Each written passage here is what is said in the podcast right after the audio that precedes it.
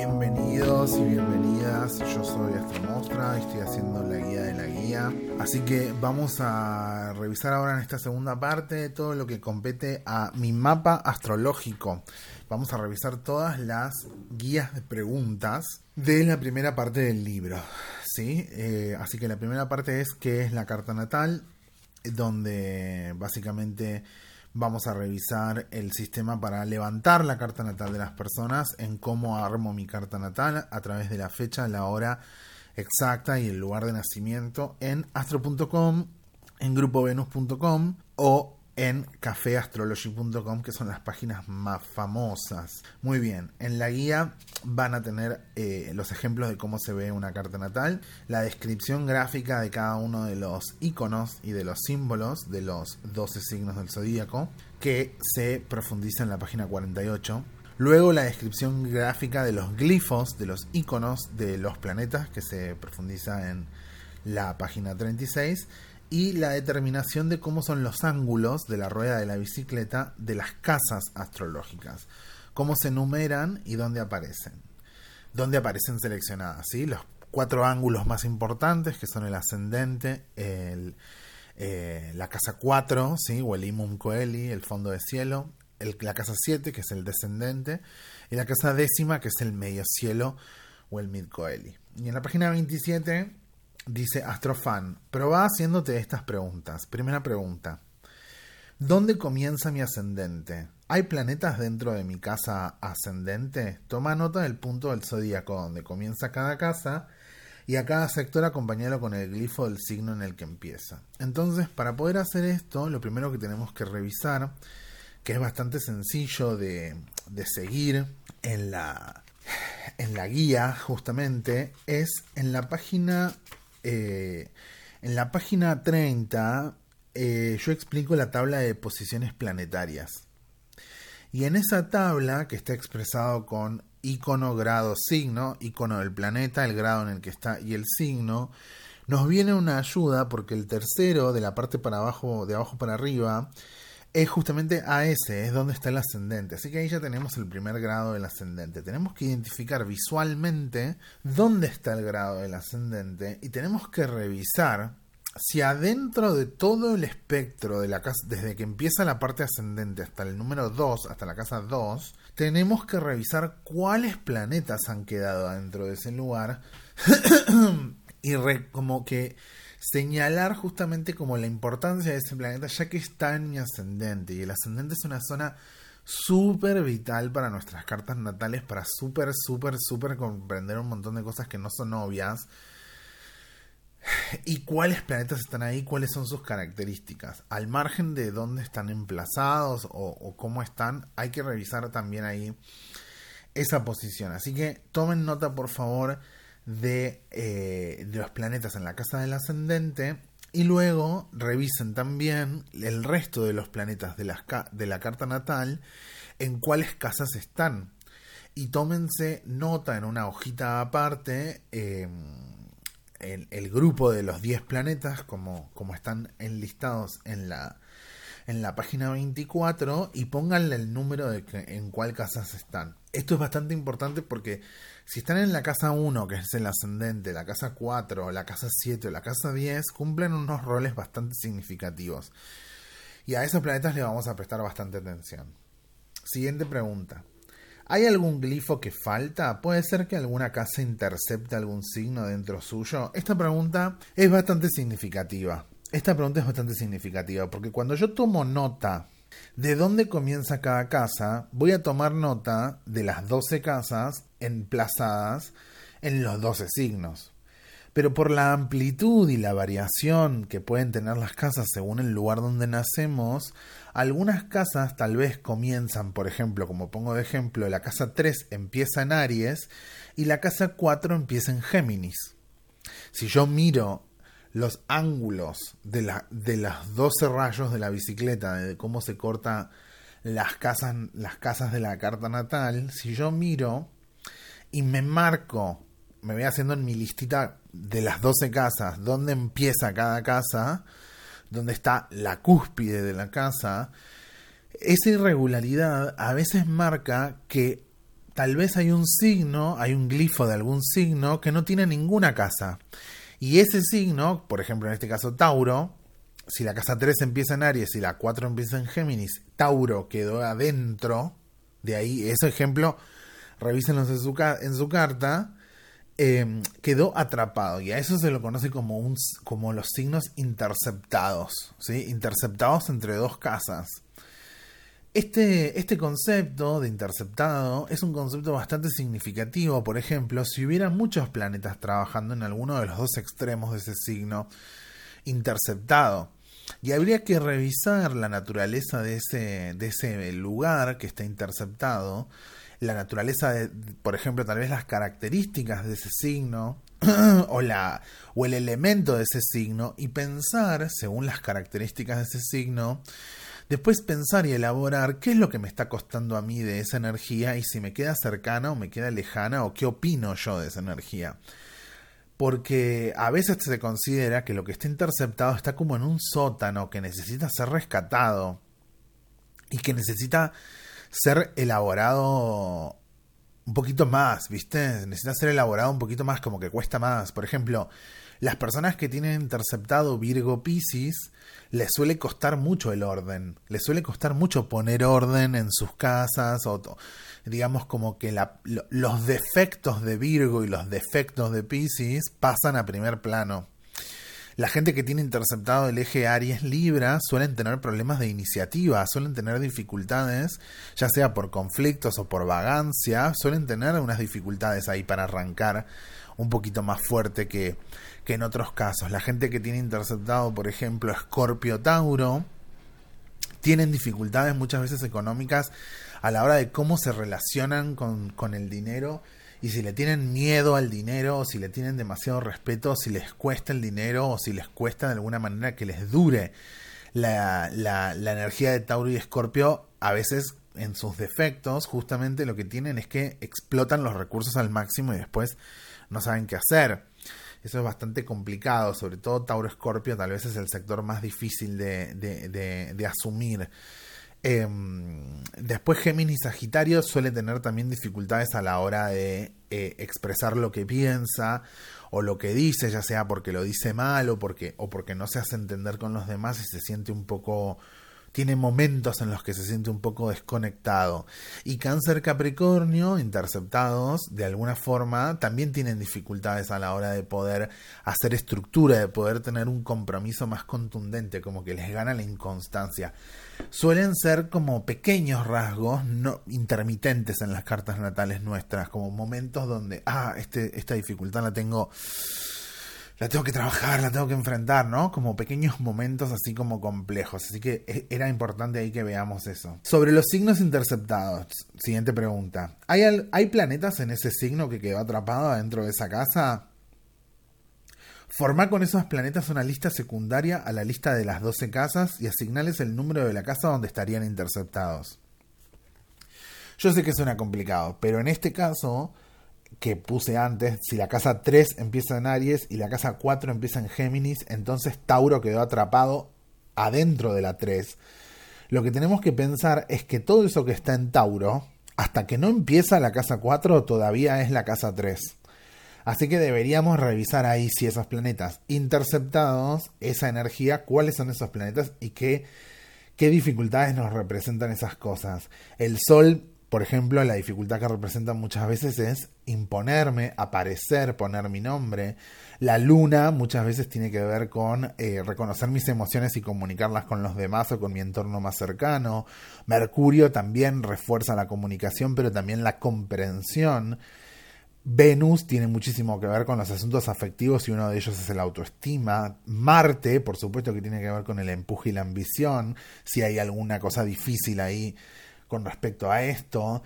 Júpiter, por supuesto, que tiene que ver con las eh, eh, miradas filosóficas más profundas, así que si está interceptado es como que necesito ayuda de los demás para poder sacarla adelante. Saturno interceptado, ahí ya empezamos a ver un poco las dificultades de Saturno como el que restringe, como el que me pone los límites de una manera complicada y eso se vive profundamente interno.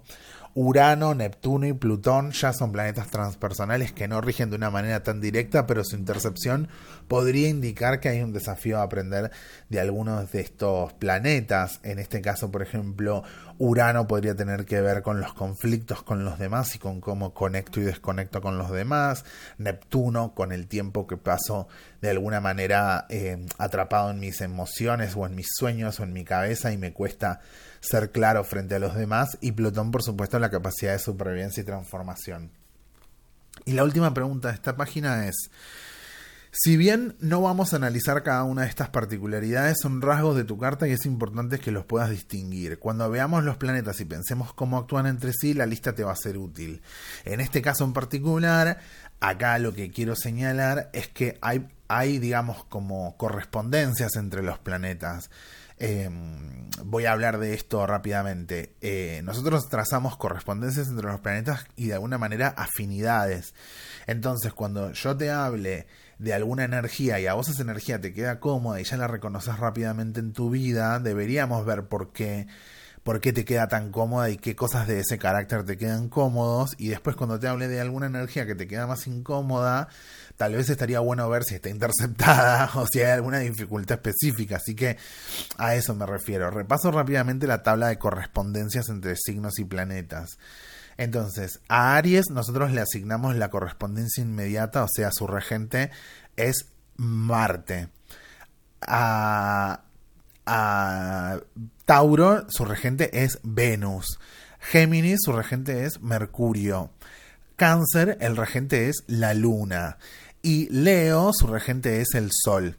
Y en este caso en particular, estos primeros cinco signos son un poco los que arman el sistema total. Entonces, a todo lo que se corresponde en este caso lo vamos a ver en espejo. Lo que, lo que el fuego de Aries en su temperamento de Marte explora, también lo explora Escorpio desde la energía del agua. Y a partir de la era moderna, el, el regente de Escorpio es Plutón. Y ahí vemos la correspondencia Aries-Escorpio, ¿sí? El regente antiguo era Marte y el regente antiguo es Plutón. Así que esos dos planetas son significativos para la energía de Escorpio. Luego, a lo que le corresponde a Tauro, se lo asignamos a Libra. Así que la otra correspondencia es Tauro Libra y en ese caso los dos son regidos por Venus. La siguiente correspondencia, fíjense que vamos como de dos en dos y va cerrando el zodíaco. Si lo miran en el mapa se van a dar cuenta. Luego, la siguiente correspondencia de Géminis es la de Virgo, naturalmente, regida también por Mercurio en esta percepción. Y lo que Cáncer y Leo rigen con el Sol y la Luna, el planeta más lejano hasta el sistema de cómo lo conocíamos son los opuestos. En este caso, Capricornio, el opuesto de Cáncer, es justamente, regido por Saturno. Y el opuesto de Leo, en este caso que es Acuario, también está regido antiguamente por Saturno.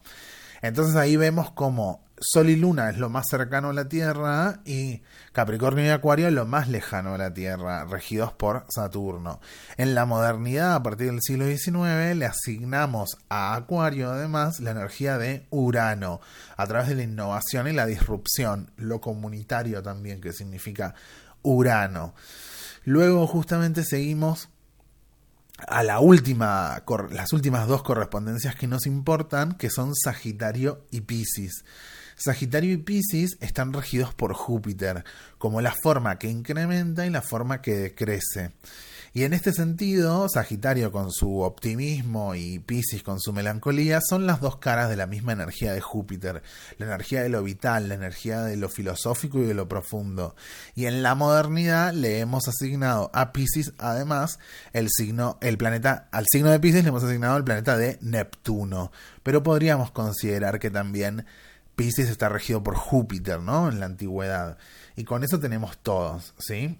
Aries, Marte, Tauro, Venus, Géminis, Mercurio, Cáncer, la Luna, Leo, el Sol, Virgo, Mercurio, Venus, Libra, Escorpio regido por Marte y Plutón, Sagitario regido por Júpiter, Capricornio regido por Saturno, Acuario regido por Saturno y por Urano, y Pisces regido por Júpiter y Neptuno. Y con eso tenemos el sistema de regencias, que si lo miramos de par en par, como les contaba antes, lo van a ver correspondiéndose entre sí. Luego en el siguiente capítulo entramos ya en cómo leo la carta natal, ¿sí? Cómo leo la carta natal. Y entramos en todas las, las iconografías y las relaciones entre los planetas. Para la gente que tiene la edición vieja, em, hay un error de impresión en la página 33 donde dice que el trígono es una relación de triángulo de 30 grados. La versión correcta es una relación de 120 grados. Pero bueno, es un chiste. Pero después las siguientes ediciones lo tienen corregido. En la página 35 vamos a las siguientes preguntas. ¿Querés más Astrofan? Pero va haciéndote estas preguntas. Pregunta número 1. ¿Cuántos planetas tenés en conjunción? ¿Forman grupos? ¿Grupos de cuántos planetas? ¿Tenés alguna conjunción sobre el Sol y sobre tu Luna? Puede ser que dos planetas estén en conjunción pero en un signo diferente. Por ejemplo, uno al final de Aries y el otro pegadito a ese planeta pero al comienzo de Tauro. Muy bien, este es, este el concepto de la conjunción y tenemos varias reglas para ver la conjunción. La conjunción entre planetas se da cuando están a menos de 8 grados entre sí de distancia. Y cuando tenemos tres planetas, se puede considerar que tenemos un stellium, que tenemos especial atención arriba de esta cantidad de planetas, de este cúmulo de planetas. Ahora, si entre esos tres planetas está la Luna, no es un stellium. Ahí vamos a necesitar un cuarto planeta para que sea un stellium. ¿sí? Si está la Luna, con dos planetas más no se considera un stellium. Pero si están la Luna y tres planetas más, o sea que arman un grupo de cuatro, ahí se considera un stellium. Si el stellium en, cuestión del que estamos hablando tiene conjunciones entre Júpiter, Saturno, Plutón, Urano, Neptuno, entre esos últimos cuatro le podemos decir un stellium mayor, porque hay planetas lentos involucrados. Y es bastante significativo cuando Júpiter, Saturno, eh, Urano, Neptuno o Plutón, ¿sí? cuando alguno de estos cinco planetas están arriba del Sol, la Luna o el ascendente cualquiera de estos planetas, aunque sean dos, o sea que es tu Sol y Urano, tu Luna y Plutón, tu ascendente conjunción Saturno, ¿viste? En cualquiera de estos casos, en cualquiera de estos casos, aunque sean dos, ¿eh?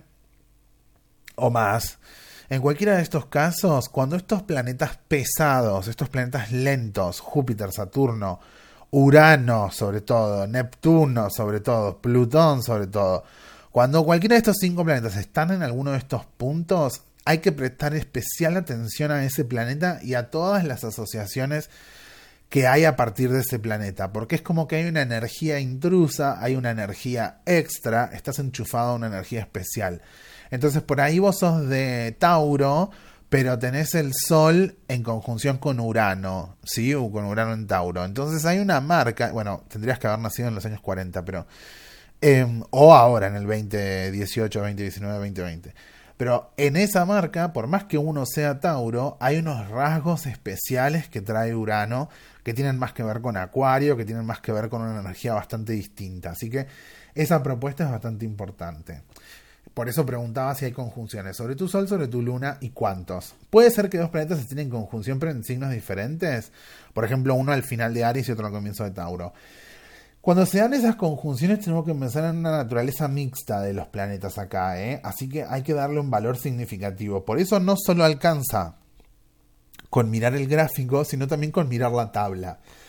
Por eso los astrólogos tenemos que aprender a mirar los grados de los planetas y ver las distancias. Hay conjunciones estrictas que son a menos de 5 grados y hay conjunciones generales que son a menos de 8 grados de distancia. Por ejemplo, un planeta en el grado 0 y un planeta en el grado 8 tienen una conjunción general. Eh, la conjunción existe, pero no está súper a full. Y en ese caso deberíamos revisar cuál está primero y cuál está después. Y según la velocidad de los planetas, saber cuál está afectando a cuál. Pero después tenés una conjunción del Sol y Mercurio a 3 grados de distancia, se piensa que Mercurio está súper activado en ese caso, ¿sí? y cuando están a 0 grados de distancia se considera una conjunción partil. Y en ese caso es de vuelta, la energía se pone mixta. Vamos a la siguiente pregunta. ¿Tenés alguna conjunción sobre la cúspide del ascendente y del medio cielo y del descendente y del, y del fondo de cielo? ¿Cuántos planetas hay? Ahí en ese caso, sobre ascendente, medio cielo, descendente o Imum Coeli o, Casa 4, en esos casos tenemos que pensar un poco también en esos puntos angulares, o sea, en los ángulos de la carta tenemos que pensar el protagonismo que tienen estos planetas. Y sobre todo en nuestra vida, sobre todo en nuestra vida, quiénes a veces, qué otras personas en nuestra vida cumplen roles a partir de eso. Especial atención a Saturno y a Júpiter. ¿Cuántos planetas están en oposición y cuáles? ¿En qué signos están parados estos planetas enfrentados? Acá tenemos que empezar a distribuir la mirada, ya que justamente el siguiente tránsito que estamos mirando es, el siguiente tránsito que estamos mirando ahora son las, eh, perdón, el siguiente aspecto que estamos mirando, ¿no? Miramos las conjunciones, ahora vamos a mirar las oposiciones. Y en este caso son las rayas rojas, las rayas rojas, que unen dos extremos del zodíaco. Las oposiciones son importantes porque, como explicamos acá, que es una relación tensa, competitiva, exigente o excluyente entre dos planetas, que pueden significar confrontación, tensión entre dos puntos que buscan equilibrarse, la, la, oposición en este caso en particular, además también al ocurrir en los dos extremos del zodíaco, pueden tener que ver con el eje en el que estamos hablando. Entonces estamos hablando de Aries y también estamos hablando de Libra. Así que un planeta que tiene una, oposición con Libra, por más que está en Aries, también tiene que aprender algo de Libra. Y ahí es donde empezamos a entender esta dimensión de que cada signo también se vale de su opuesto. También podría pasar que un planeta esté al final de Leo y tenga una oposición justamente con el final, con el comienzo de Pisces. Y ahí ya es una oposición Leo-Pisces. Esas cosas también son importantes de la naturaleza mixta del planeta, ¿sí? De la naturaleza mixta del planeta, que tiene una demanda mayor sobre mí y de elaborar más eh, talentos, más virtudes al respecto, como que no alcanza con, con eso, hay que trabajarlo extra. ¿Hay algún planeta recibiendo más de tres cuadraturas? ¿Quiénes están hackeando ese planeta? Ahora para analizar el asunto de las cuadraturas podríamos usar, por ejemplo, la página 31 donde, donde está la tabla de aspectos y ese tema de las cuadraturas lo podrían revisar con la tabla de aspectos que explico en la tabla en la página 31, la tabla de aspectos astrológicos, para poder sacar la cuenta de si algún planeta está pasándola muy mal, por ejemplo una luna con seis cuadraturas, donde habría que prestarle una especial atención a la energía lunar y cómo me cuido y por qué me descuido y qué cosas de mi luna tengo que conocer y empezar a cuidar más, ya que justamente los planetas que tienen más de tres cuadraturas se considera que están en un estado sensible, ¿sí? Cuadraturas al Sol, cuadraturas a la Luna, cuadraturas a Mercurio, son súper significativas y, tienen mucha demanda, tienen muchos desafíos, tienen muchos desafíos que, que enfrentar y virtudes que cultivar. Y por último, ¿qué dibujos o figuras geométricas de la carta te llaman más la atención? ¿Hay grandes triángulos? ¿Cuántos y cuáles planetas están involucrados en estas figuras? Muy bien. Yo aquí les quisiera recomendar que miremos juntos la página la página 69, ¿sí? La página 69. En la página 69 hay un dibujo del zodíaco, ¿sí? Completo, que va de Aries a Pisces y que tiene como, como una estrella adentro, tiene como una estrella de muchas puntas. Si nosotros miramos en detalle, si nosotros miramos en detalle, por ejemplo, Aries, Leo y Sagitario, si nosotros miramos en detalle, acá la ilustradora se ocupó además de, ponerlos en colores diferentes. Si nosotros miramos Aries, Leo, Sagitario, vamos a ver, solo restrinjan la mirada a ver, a ver Aries, Leo, Sagitario.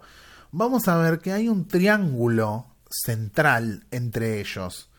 Si se fijan, la puntita de Tauro, la puntita de Aries con la puntita de Leo y la puntita de Sagitario se arma un triángulo, que es la relación de 120 grados entre lo que sea que está en Sagitario, lo que sea que haya en, en, Aries y lo que sea que haya en Leo. Y lo mismo ocurre matemáticamente entre Tauro, Capricornio y Virgo, Géminis, Acuario y Libra, y Cáncer, Piscis y Escorpio. ¿Se dieron cuenta? Mírenla bien hasta que se den cuenta. Porque esa correlación armoniosa entre estos tres entre estos tres signos, es además la que los agrupa en el término de los elementos. Es la que los agrupa en el término de los elementos. Me adelanto un poco porque es el capítulo de los elementos ese. Pero a eso me refiero con grandes triángulos. ¿Sí? Grandes triángulos. Y sería bueno que si se arma un triángulo en tu carta, identifiques, ¿sí? Identifiques, por eso te dice hay grandes triángulos. ¿Cuántos y cuáles planetas están involucrados en esas figuras? Identifica en tu carta que hay tal triángulo que se arma de tal o cual manera. Puede haber otros triángulos. Puede haber otros triángulos. En general hay un triángulo, por ejemplo, eh, entre, entre Aries. Entre Aries, Leo y Géminis también hay un triángulo chiquito. Entre Tauro, Virgo y Cáncer hay un triángulo chiquito. Entre Géminis, Libra y Leo hay un triángulo chiquito. Entre Cáncer, Escorpio y Virgo hay un triángulo chiquito. Entre Leo, Sagitario y Libra hay un triángulo chiquito. Entre Virgo, Capricornio y Escorpio hay un triángulo chiquito. Entre Libra, Acuario y Sagitario hay un triángulo chiquito. Entre Escorpio, Piscis y Capricornio hay un triángulo chiquito. Entre Sagitario, Aries y Acuario hay un triángulo chiquito. Y entre Capricornio, Tauro y Piscis hay un triángulo chiquito. Y entre Acuario, Géminis y Aries hay otro triángulo chiquito. Bueno, y Pisces, Cáncer, Tauro. Que ya, ahí está. Fíjense, ese triángulo se llama gran sextil cósmico. El triángulo grande se llama gran trino, un gran trino, y el triángulo chiquito, gran eh, sextil cósmico, que es un trino y dos sextiles. Bueno, esa es la, la, la observación que quería hacer. Espero que no nos haya mareado. Porque si ya estuvieron mirando su carta y buscando las figuras matemáticas, seguramente este, este momento les haya servido bastante. Este momento de, verificar si ya estaban estas figuras matemáticas armadas. Muy bien, ahora divido la explicación en tres partes, que es qué pasa, cómo pasa y dónde pasa. ¿Qué pasa son los planetas? ¿Cómo pasa son los signos? ¿Y dónde pasa es en cuál casa astrológica. Y en este caso explico rápidamente la rotación y traslación de la Tierra en relación a, los puntos de los solsticios, que es los puntos astrológicos que nosotros miramos. Después explico cada planeta y lo de los regentes ya lo, había explicado antes, así que sucede bastante rápido. Luego en zodíaco explico la naturaleza del zodíaco y ahí revisamos las características de los 12 signos de par en par por este concepto del eje del zodíaco que ya lo habíamos eh, indagado recién, que es cómo, cómo es la energía, la, energía de cada signo. Y ahí en la página 65 vamos a hacer un par de preguntitas. ¿Cuántas veces te encontraste a vos misma en la descripción del signo opuesto a tu sol? ¿Por qué pensás que ocurre eso? Entonces, cuando nosotros miramos las descripciones de los signos, cómo es Virgo y cómo es Pisces, los vemos como en páginas opuestas y vemos que a veces hay características que son opuestas y hay características que son la misma. Por ejemplo, en Virgo, que yo organizo, y en Pisces, que yo sueño, Virgo tiene la inteligencia práctica y Pisces tiene la imaginación surreal. Virgo tiene el escepticismo y Pisces tiene la mística. Pero después, Virgo tiene la entrega, la servicialidad y la entrega, y Pisces tiene la comodidad y la entrega también. Pisces también tiene una inmensa entrega, un inmenso dar. Así que en ese caso, es como que siempre cada, signo tiene la media medalla de su opuesto, la otra con la que se completa. Entonces, en ese caso, deberíamos mirar si en tu carta tal vez hay un vacío en ese lugar y uno igual lo complementa, complementa energéticamente. Pero tal vez no. Tal vez tenés un planeta, el Sol en Virgo, pero un planeta en, en Pisces y está trabajando el eje, el eje de la bicicleta, de los rayos de la bicicleta. Por eso señalo si te, si te hizo ruido o te, o te sentiste identificada con alguna de las características de tu sol. Siguiente pregunta. ¿Cuál es el signo en donde tenés la mayor cantidad de planetas emplazados? ¿Cuáles planetas son? ¿Cómo te suena la descripción de ese signo? No importa que no sea ni tu sol ni tu luna, se trata de ver qué y cuánto tenés de ese paquete de planetas en tu carta. En este caso, por ejemplo, la gente nacida en el 89, 90 y 91 tiene una gran cantidad de planetas en Capricornio. Luego otros eh, más adelante lo van a tener en Libra, en el 93, si no me equivoco, Em, y así, siempre, siempre cada tanto ocurren estas conjunciones de planetas. Entonces habría que ver, no importa si no es la característica de tu Sol, habría que ver qué de las características de ese signo donde tenés tres o cuatro planetas, este, este concepto de stellium que hablamos antes, qué de las características de ese de ese signo en el que hay tres o cuatro planetas en Stellium te, resuena, si te queda como un desafío, si es una energía que te suena súper super distinta a vos, o es una energía que te suena distinta a vos, pero la ves en alguien en tu vida que siempre cumple ese rol, o que o hay alguien significativo en tu vida de ese signo, o hay algo que te que te hace ruido con respecto a eso y los demás. Entonces, nosotros cuando pensamos esta dimensión del, del, zodíaco, vemos nuestra vida y nuestro mundo interior, pero también vemos todo lo que nos complementa psicológica, anímica y socialmente. Porque la carta natal es, una, es un poema que está pensado para muchos estadios de la vida. Por más que sea la carta con la que naciste y la carta con la que llevas adelante tu vida, eso también crece y, evoluciona con respecto a la vida con la vida y la vida con los otros, porque en la carta natal no estamos solos. Por último, tenés planetas en oposición. ¿Qué puedes observar de esos dos signos en, lo que ocurre en, los que ocurre la oposición? Cuando, cuando reaccionás con las características de algunos de esos ejes. Eso es bastante interesante también cuando miremos el asunto de los elementos para pensar eso, qué es lo que nos queda difícil y qué es lo que nos queda complicado. Y por último, eh, para terminar de, analizar esto, vamos a mirar el capítulo de los elementos. Y en el capítulo de los elementos hay un pequeño.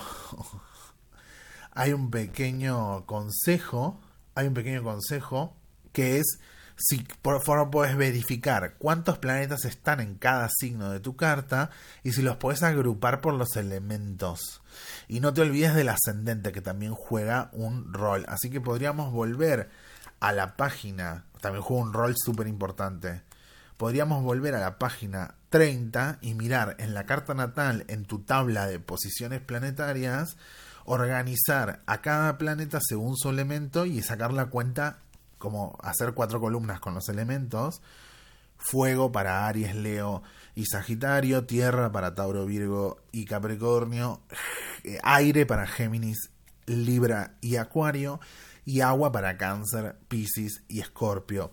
Y agrupar en esas cosas, si tu Sol, Luna, hasta tu ascendente están todos involucrados en el tema, agrupalos según eso, saca la cuenta, fíjate cuántos tenés y no te olvides también el ascendente, así vas a poder saber cuáles elementos pesan más o si de algún elemento no tenés nada o tenés uno.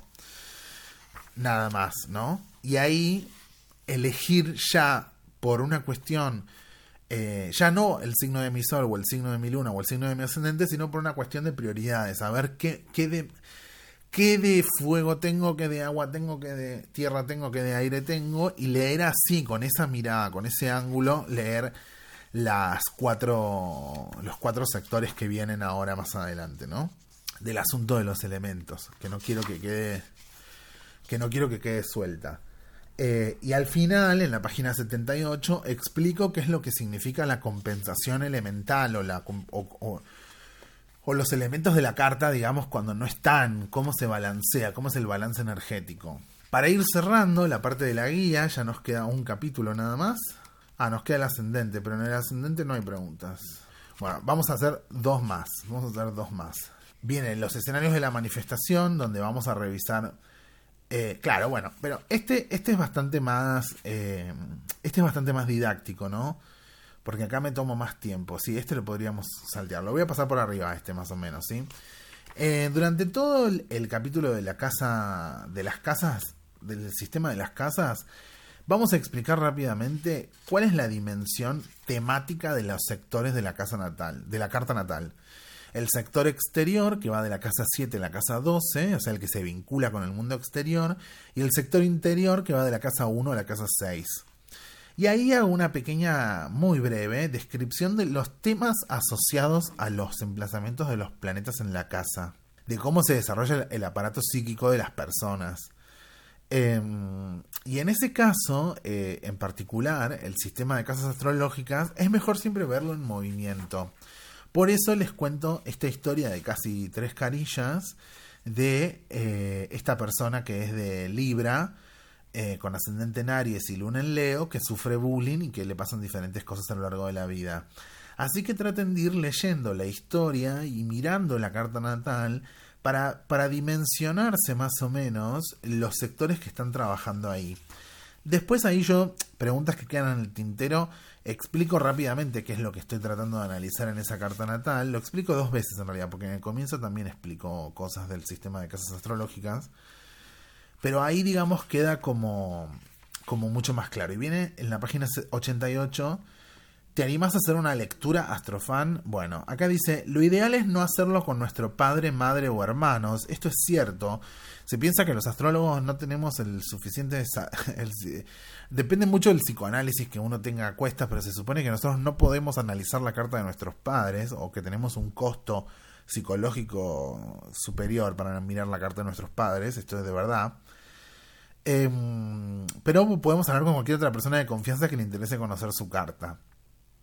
Y te recomiendo acá en esta lectura, te recomiendo seguir algunos pasos para poder charlar con otros sobre su carta natal y que nosotros lo veamos suceder a esto. Y hay tres reglas de oro. Hablar con los planetas no es hablar de los planetas, o sea que no tenemos que llenarle la cabeza a la gente de, asuntos, sino simplemente conversar y ver cómo se desarrolla la conversación a partir de la carta natal. La segunda regla es no tenés por qué dar ningún veredicto eh, o sea, hacer sentir juzgada a la persona eh, de, una, de alguna forma burlona, sin querer, eh, a la hora de encasillarla en alguna de, esta de estas energías, porque estamos tratando de mirar una conversación y una forma que se despliega antes que señalarle los errores a las personas. Y por último, hacer preguntas. Para mí la formulación de preguntas es clave. La pregunta es la forma de acceso al saber. Entonces, Cuanto más tiempo yo me ocupe de pensar preguntas, mejor me va a funcionar la entrevista.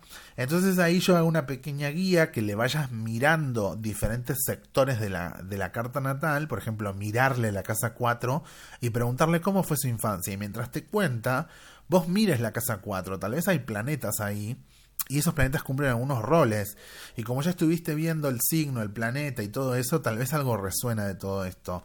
Lo mismo para las 12 casas y para algunas posiciones importantes. Por ejemplo, mucho de la expresión artística de las personas tiene que ver con el Venus de las personas, con dónde está Venus. Y en este caso en particular, la casa quinta tiene que ver con la, con la expresión artística especialmente. Entonces, por ahí, en la casa quinta está pasando algo, Venus está en otro lado, Venus está en otro, en otro elemento, pero igual hay un link ahí de cómo se da la pregunta esta de si alguna vez escribiste un poema o escribiste una canción o si te gusta el arte o cómo haces arte, etcétera, y qué cosas te dan alegría. Así que la guía esa es como una guía de conversación para tratar de mirarla de una manera dinámica a la carta natal.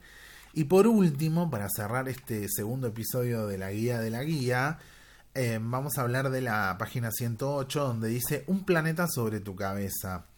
Este es el capítulo de los 12 ascendentes, ¿sí? Los 12 las dos estrellas, digamos, ¿no? Las dos estrellas a, que quiero, a las que quiero ascender.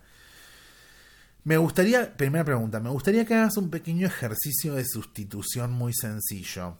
Vamos a usar los planetas por el signo que rigen. Si vos tuvieras en tu ascendente algún planeta me gustaría que verifiques qué signo rige. Por ejemplo, sos ascendente en Tauro y leíste tu capítulo de ascendente en Tauro y bueno, bla. Pero por ejemplo, en tu carta natal tenés a Marte arriba del ascendente, ¿sí? Entonces, si, si mirás a Marte, Marte tiene una correspondencia con Aries y con Escorpio. Entonces, sería bueno que revises y que mires las características de Escorpio.